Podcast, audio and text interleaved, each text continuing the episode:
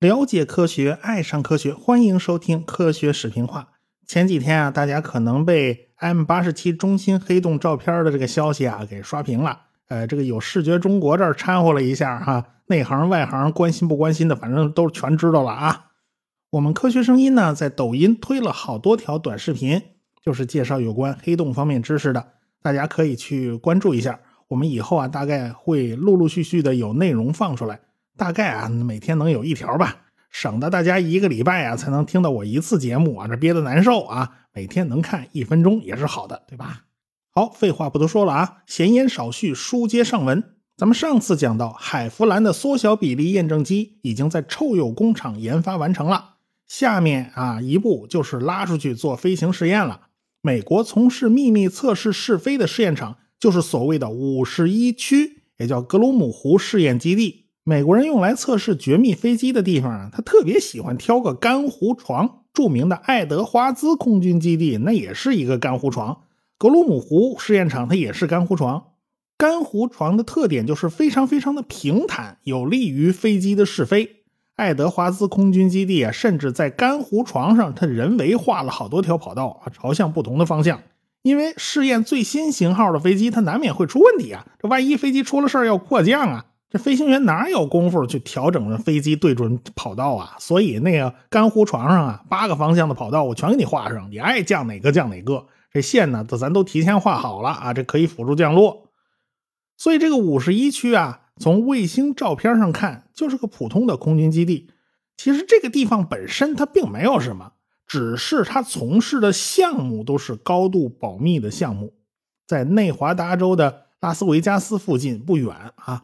周围呢还有若干个军事设施呢，它不远处就是内利斯空军基地，大名鼎鼎的红旗军演就是在内利斯空军基地展开的。空军基地的机场呢并不大，但是头顶上它需要一片很大的空域啊，否则这怎么玩模拟空战呢？是不是？所以五十一区也是被罩在内利斯空军基地的这片空域之内的。哎，但是参加红旗军演的飞行员都被告知。禁止往五十一区那边飞啊，那边是禁区。由此可见，五十一区的保密级别那是很高的。正因为有内利斯空军基地这把伞在上面罩着，所以很多人他不知道这儿还有个五十一区呢。哎，这地方本来是个火炮的练习场，练习打靶、练习打炮的，没什么神秘的。后来，艾森豪威尔总统批准中情局在这个地方建立临时基地啊，测试当时的飞机。就 U 二高空侦察机，哎，最开始就是在这个地方，所以呢，从这儿开始，这个地区才变得这么神秘。当时啊，这个地方是在地图上的画过，但是后来新版地图上这个地方就成了空白。呃，官方他也是黑不提白不提呀。越是保密呢，那就越是神秘。周围的居民呢，都觉得这个军方怎么老鬼鬼祟祟的，所以各色人等的好奇心就被激发起来了，好多人就过来。探险啊，十里八村的全过来了。离得最近的瑞吉尔镇的人呢，也就越来越多。当地呢，他也不闲着，他积极开展五十一区的旅游业啊。其实大家啥都看不着啊，不过小镇上逛一逛倒是也很不错啊。反正离拉斯维加斯只有三个小时的车程啊。啊，这当地还有一博物馆呢，讲述一下五十一区的神秘历史啊，顺便人卖点纪念品呢。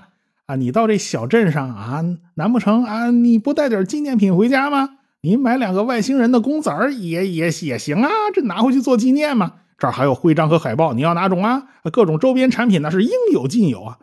当然了，还有一群人，他不是冲着外星人来的啊，他冲着活人来的。每年呢，红旗军演也能吸引一大批军迷，吸引一大批航空爱好者来看啊。这天上飞机，飞机又在这乱飞了啊。这闲杂人等多了，当然也就给军方的保密工作带来压力了。这军方就不得不扩大了地盘啊，就就得把周围的山头啊也得纳入这个基地的范围上啊。你想站在山头上啊，往里头眺望，往里头偷窥，那是不可能的，因为你根本就上不到那个山头上。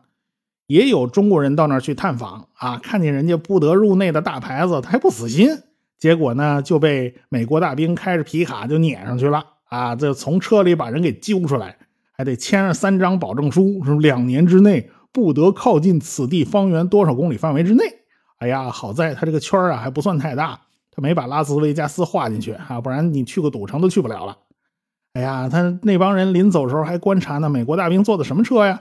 发现这皮卡压根就没车牌啊，你也看不出士兵是哪个部队的，他也没编号，反正这一切痕迹都给你尽量给抹喽，这一切都是秘密。后来呢，CIA 曾经公布过一些资料啊，首先承认有五十一区这么个地方啊，但是报告上很多地方是涂黑的，你不知道写了些什么，因此还是遮遮掩掩。现在我们知道。洛克希德公司就是这个五十一区的常客，U 二、SR 七十一、F 幺幺七都是在这儿试飞的。最早开始的 U 二项目啊，就是洛克希德公司负责研发的，设计师就是凯利·约翰逊。U 二飞机可以说是早期主动降低雷达反射面的喷气飞机之一啊。凯利·约翰逊当时呢用的办法就是涂锡箔材料嘛，他用的是铁氧体。铁氧体呢是日本人在三十年代搞出来的，研发的学者加藤和武井开始啊是东京工业大学的教授，后来改行就开了工厂了啊，因为他们研发出了铁铁氧体这种东西嘛，自己又有专利，他就开厂子专门生产自己发明的这东西。这个公司就是 TDK 公司，岁数大一点的人可能都还记着啊，小时候经常看着录音磁带写着 TDK 啊，就是他们家的。后来这个技术呢被 NEC 公司给买了，呃，在环氧树脂里面掺入了铁氧体以后呢，就可以做成一一种呃锡箔的涂料。哎，凯利·约翰逊呢就特别喜欢这种锡箔涂料，但是真的要对厘米波实现隐身啊，那涂层就得非常厚啊。这样一来，飞机就变得很重啊，一架飞机涂下来，好家伙，面积大一点的那那涂料都能有一吨，而且呢。这个铁氧体对散热呀不太好，飞机的散热就会变得比较差。哎呀，所以这个效果很不理想。到了设计 SR 七十一的时候，当时凯利·约翰逊还是要大量使用锡箔材料的，但是呢，外形上也做了隐身方面的考虑。而且呢，SR 七十一那速度太快啊，这家伙可以飙到三倍音速，因此它很难捕捉，很快就从雷达视野里面跑掉了。因此到现在为止。这家伙也没有被打下来过，但是这家伙自己倒是摔了不少啊。等到设计海弗兰的时候呢，就不仅仅是在涂料上动脑筋了，还要在蒙皮的结构上下功夫。海弗兰验证机用了蜂窝结构的蒙皮，目的还是为了吸收电磁波。电磁波在什么情况下它容易被反射呢？就是这个材料剧烈变化的地方，它就容易被反射。比如说，一边是空气，一边是金属，这个界限泾渭分明。哎呀，这个导电率突然发生变化了，在这个面上肯定就会发生反射。那最理想的呢，就是从空气到金属连续过渡，没有明显的分界线，那是最好不过的了。但是你不可能做出这样的材料啊啊！什么从空气到金属连续过渡，你怎么过渡啊？怎么办呢？只能退而求其次。大家有可能在报纸上、杂志上，或者是网上看到手机在微波暗室里面去做那个电磁辐射的测试啊。这个微波暗室的墙上全是尖锥体，随着电磁波向前推进，最开始接触到的就是尖端，尖端的面积很小，空气的比例很大。越往后呢，金属的截面积就变大了，空气的截面积就变小了。某种程度上，它也模拟了这种连续变化。也就是说，充满尖锥体的这堵墙，在电磁波打上去的时候，它也不是硬碰硬的打上去的，所以这种墙面也是很少有反射的。如果这种尖锥体上再涂上吸波材料啊，这个波啊在这尖锥之间来回反射，来回被吸收，那就效果更好了。所以，隐身飞机蒙皮上用的这个蜂窝结构，它其实也起到这样的作用。所以，对于隐身飞机来讲，方方面面它都要考虑到。在五十一区做测试的时候啊，嗯，据说呢，先得把那闲杂人等啊，先得关到一个没窗户的食堂里啊。这飞机不起飞，你们不许出来。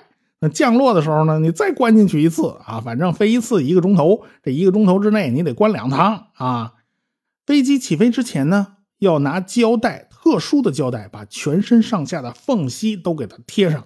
包括座舱盖的边缘，海弗兰上天测试啊，总是要有一架半飞的飞机跟着他屁股后头啊。他们飞过陆军的一个雷达站的时候，雷达站的人经常是只看得见这架半飞的飞机，他根本就看不见海弗兰。哎，倒是在雷达站外边瞎溜达的士兵能经常看到，哎呀，一架怪模怪样的飞行器啊，从眼前呐一闪而过。由此证明，这架飞机的隐身性能是非常出色的，哪怕离得这么近呢，雷达都看不见。但是这个海弗兰的这个多面体气动性能啊，它是差到了极点呢。它降落的时候就跟砖头一样啊。终于，零零一号验证机在第三十七次降落的时候，把起落架给摔坏了。哎呀，这个飞机最后是坠毁了啊！驾驶员弹射跳伞成功啊，没死啊。没办法，怎么办呢？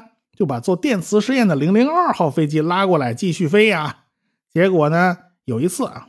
零零二号在雷达屏幕上显示出了比较强的回波信号，这到底怎么回事呢？下来一检查，发现有三个螺丝没拧紧，鼓出来两毫米，就鼓出这两毫米啊，就造成了强烈的反射。可见隐身飞机对外形的要求有多严格，出一点错，哼，这隐身效果就全都破功了呀。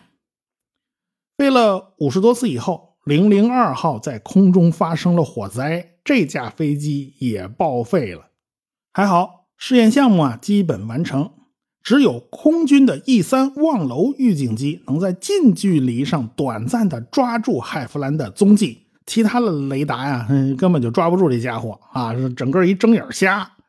看来这个试验计划是非常成功的，所以洛克希德公司就开始正式研发隐身战斗机了，就以这个作为蓝本了。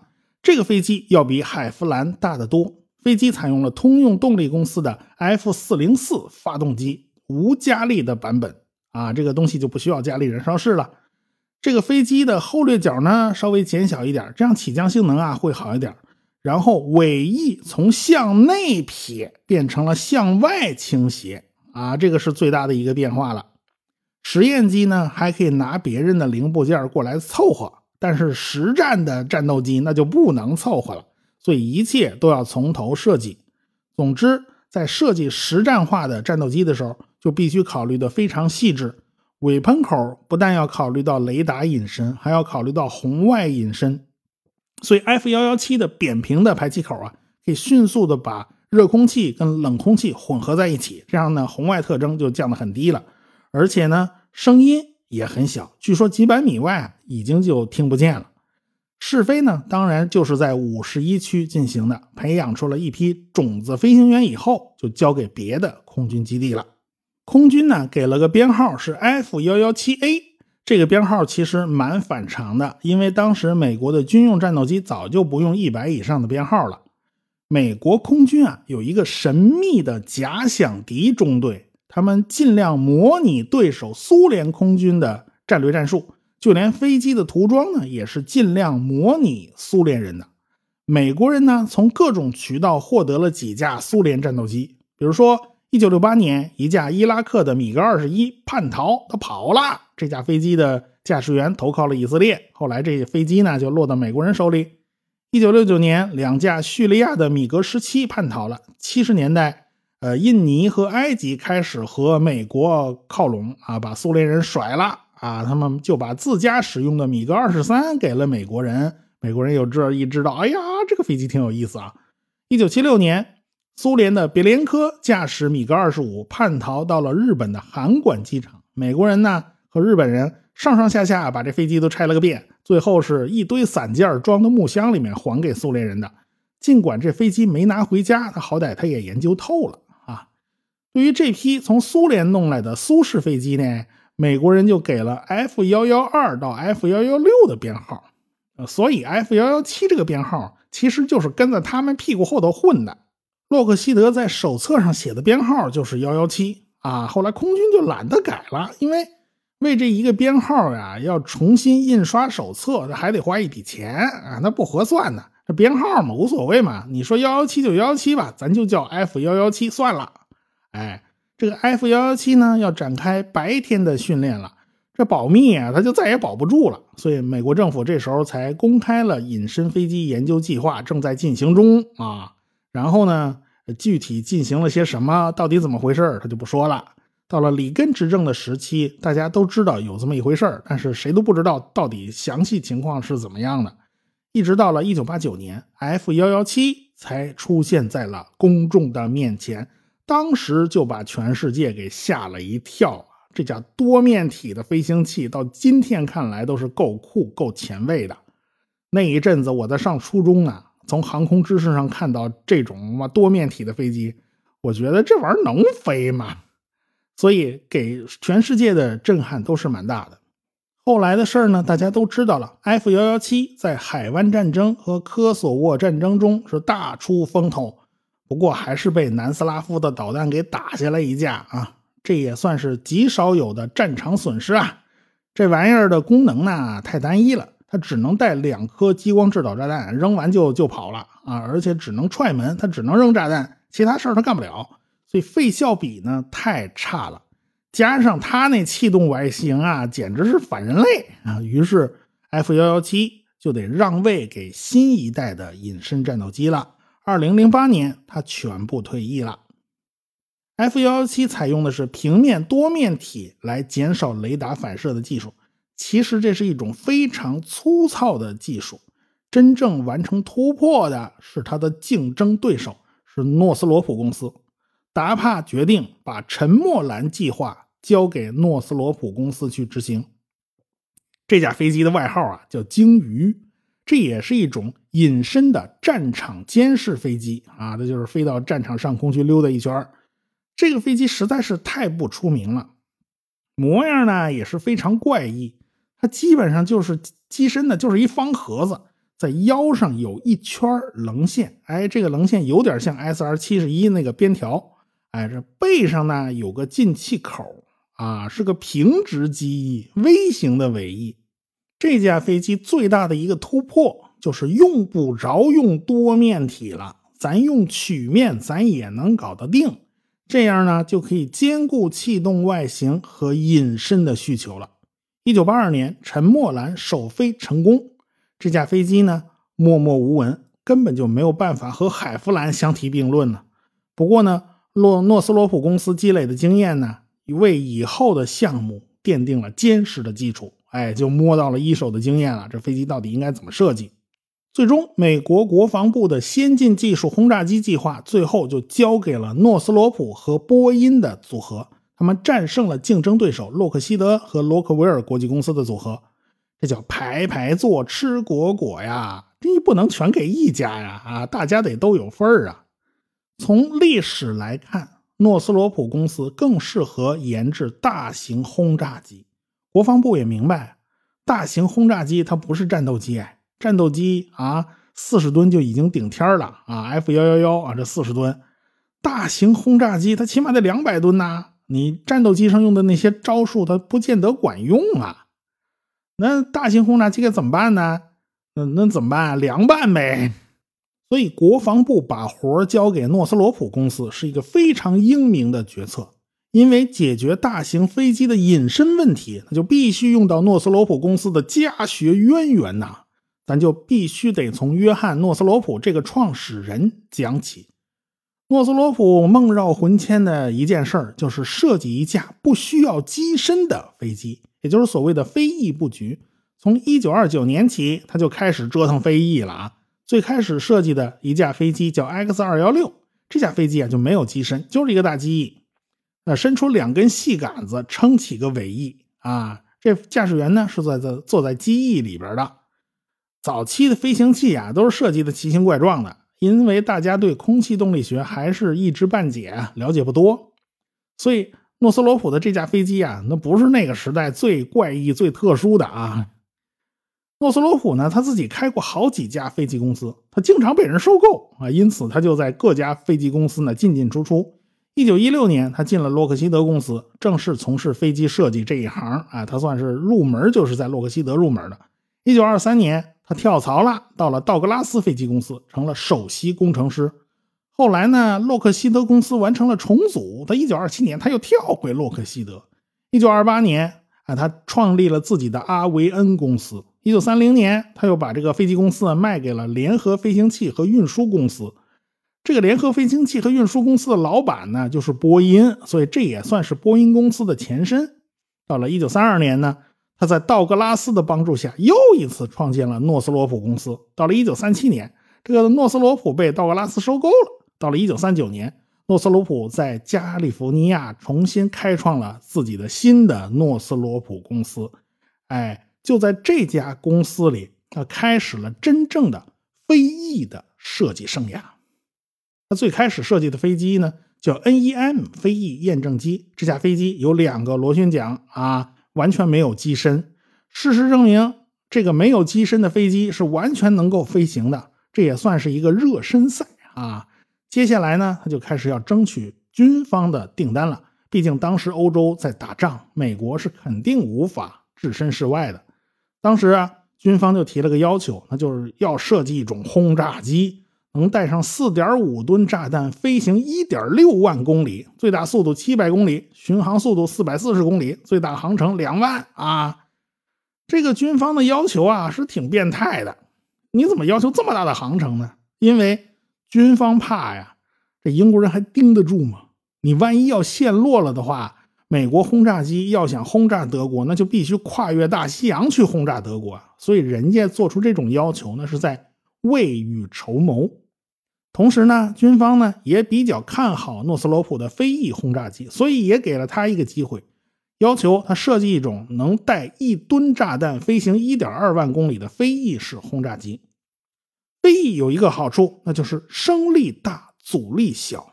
因为当时飞机的机身是不产生升力的，但是这个飞机的机身它却是产生阻力的，所以这是不合算的嘛。所以诺斯罗普就是看中了飞翼的这个优点。他先做了一架缩比的验证机，叫 H9M，然后就开始生产全尺寸的版本，叫 XP35。这架飞翼式轰炸机呢，有四个发动机，八个对转螺旋桨。但是这架飞机是严重脱漆呀，性能也达不到军方的要求，因此他就没有赶上二战啊，一直忙活到1947年，他才开始试飞呀。这螺旋桨时代都已经快要过去了。后来。诺斯罗普就改用喷气发动机了呀，咱赶赶时髦吧。新飞机的编号就 YB 四十九。当时的雷达操纵员经常发现，这 YB 四十九轰炸机飞着飞着就从雷达里边消失了，哎，这信号就没了。这个飞翼天生就具有一定的隐形隐形能力，但是这一点在当时也没有引起什么重视。为啥呢？啊，为啥这个特性就不受重视呢？因为那个年头好多飞机还是木头的呢，啊，木头飞机比比皆是，文式轻型轰炸机人家就是木头的。这个木头飞机它本来它也不怎么反射雷达信号，所以那年头说雷达上消失了啊，信号看不见了，这是家常便饭啊。哪怕到了二十一世纪，这招还是有人用啊。这朝鲜还经常用老式双翼的飞机安二。在三八线线上啊，超低空晃悠呢。人家安二的飞机呀，金属材料用的也很少哦。人家雷达反射面它也很小哦。哎，它这还是低技术哦。哎，所以这个条条大路通罗马哟。扯远了，咱扯回来。总之，YB 四十九这个项目问题非常多。当时飞翼的飞控设计是很难的，靠人的操纵啊，它是远远不够的。新飞机刚刚移交给军方几天，就发生了机毁人亡的事故。爱德华兹机组的好几个人就在这这次事故中丧命了。为了纪念爱德华兹，就用他的名字命名了这个空军基地，就是现在大名鼎鼎的爱德华兹空军基地啊。当时的喷气发动机是很费油的，就导致航程更加打折扣。你操纵系统又不完善，很容易出事故。而且呢。YB 四十九，它没法运核弹啊，这个弹仓体积太小了。当时核弹的体积都很大，这个 YB 四十九这装不了。哎，一九五零年三月十五日，这个项目就不得不黯然下马了。就在同一天，爱德华兹空军基地试飞的一架 YB 四十九发生了大火，被烧得一干二净。这也映衬出了这种飞机的悲剧命运。从此。诺斯罗普先生可以说是飞翼梦碎，从此一蹶不振了。一九五二年，诺斯罗普从公司退休了，他从自己创建的公司彻底离开，几乎一点关系都没留。此后呢，诺斯罗普先生在家时不时搞点房地产买卖啊。他不但没赚钱，他还把家里积蓄给倒赔进去了。他实在是不适合干这一行。到了一九七六年了，他还在提醒 NASA 要重视飞翼气动布局的研究啊，这个东西是个好东西啊，它升力大，阻力小啊。NASA 回信说啊，他的理念并没有被抛弃啊，我们还在惦记着呢。看上去这怎么都像是个客气话，这安慰老头嘛。到了七十年代末。诺斯罗普已经不太能说话了，老头已经八十多了。但是这一天突然来了一一群人，哎，来接他。一九八零年四月，老头被诺斯罗普公司的人接到了高度机密的计划办公室，军方的人当时也在场。他被要求宣誓，今天所看到的东西，一切都不能对外泄露啊！你一个字半个字都你都不能不能往外说呀。在老头宣誓以后。设计人员给他看了设计图纸和飞机的模型。约翰·诺斯罗伊普老先生看着设计图上的飞机外形啊，抚摸着这飞机模型啊，他不忍得撒手啊，千言万语都在心里，但是他一句话都说不出来啊，他眼泪差点掉下来。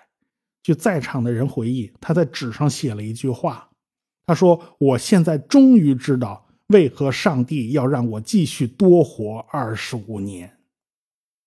他看到了他的心愿达成啊！一九八一年二月十八号，约翰诺斯罗普在睡梦中安然去世。他今生今世再也没有遗憾了。到了一九八八年，一架巨大的非翼式轰炸机从加州帕姆代尔的飞机工厂车间里边被推出来了。展示在了公众面前。这架飞机就是大名鼎鼎的 B-2 幽灵轰炸机。这架飞机的翼展呢，五十二点四米，和当年的 YB-49 的翼展完全一样。为了保密，军方呢只允许大家从正前方来观看这架奇特的飞翼啊。但是啊，军方自以为保密工作做得非常到位啊，这个叫天衣无缝啊。你要知道。在整个项目上花的保密方面的钱就达到了二十亿美金，这是多大一笔钱？哪知道啊，军方千算万算漏算了一条，这儿正开发布会呢，这头顶上居然响起了飞机的引擎声，这是怎么回事呢？那咱们下回再说。科学声音。